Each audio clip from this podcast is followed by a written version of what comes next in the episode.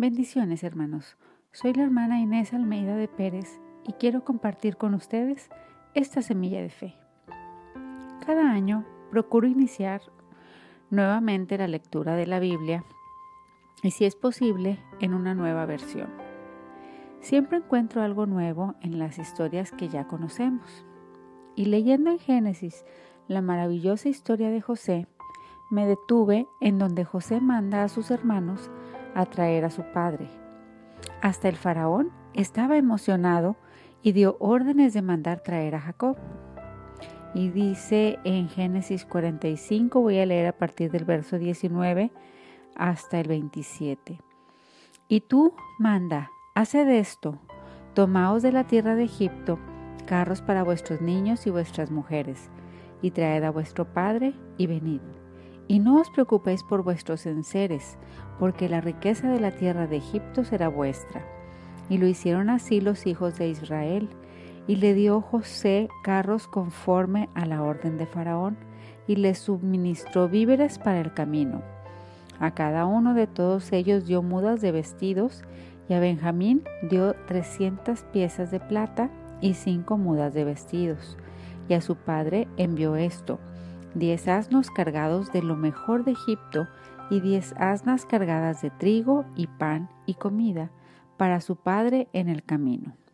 Y subieron de Egipto y llegaron a la tierra de Canaán a Jacob su padre, y le dieron las nuevas, diciendo, José vive aún, y él es el Señor en toda la tierra de Egipto. Y el corazón de Jacob se afligió, porque no los creía. Y ellos le contaron todas las palabras de José, que él les había hablado. Y viendo Jacob los carros que José enviaba para llevarlo, su espíritu revivió. No puedo imaginar la sorpresa de ver tal comitiva llegando hasta donde estaba Jacob. Tal despliegue de animales, de obsequios, de comida. Era un día de fiesta, y más al darles la noticia de que José estaba con vida. Y en ese momento en donde ellos le explicaban a su padre lo que había acontecido, la verdad salió a relucir. El mal proceder de ellos, las mentiras, lo que habían ocultado durante más de 19 años. Había pasado más tiempo del que José había vivido con su padre. 19 años de vergüenza, de culpa, de remordimientos. No sabemos lo que cada uno de los hermanos de José vivió en lo personal para seguir ocultando lo acontecido a José. Ver el sufrimiento y angustia de su padre y aún así haber continuado con la mentira. Dice en Marcos 4:22, porque no hay nada oculto que no haya de ser manifestado, ni escondido que no haya de salir a la luz. Tarde o temprano, toda acción sale a relucir, buena o mala. A Dios no podemos engañarlo. Dios de antemano todo lo sabe y todo lo ve, pero nuestras acciones son manifiestas en algún momento. Todos podemos equivocarnos, pero puede que llegues a mentir o a tratar de ocultar algo, y, pero debemos de estar conscientes de que si no venimos a un arrepentimiento genuino, no vamos a poder detener las consecuencias posteriores. Es mejor pedir perdón al Señor y a quien ofendemos o defraudamos y volver al camino de verdad y rectitud.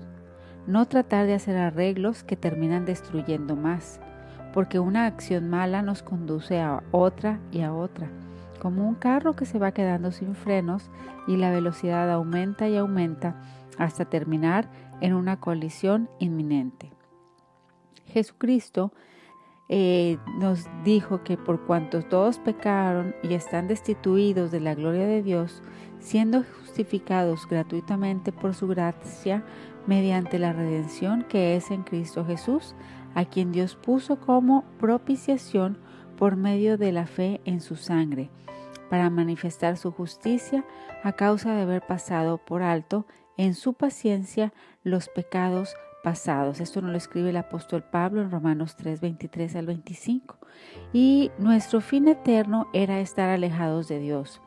Pero en su amor nos envió a Jesucristo para podernos reconciliar con Él. Y en 1 de Juan 2.1 leemos, Hijitos míos, estas cosas os escribo para que no pequéis. Y si alguno hubiera pecado, abogado tenemos para con el Padre a Jesucristo el justo. No dejemos que el pecado, que las mentiras nos alejen de Dios y de nuestros seres queridos. Si pecamos y nos arrepentimos, tenemos a Jesucristo como nuestro abogado defensor delante del Padre para que nuestros pecados sean perdonados. No echemos a perder lo que con tanto sacrificio hemos luchado y logrado, pero principalmente cuidemos nuestra salvación.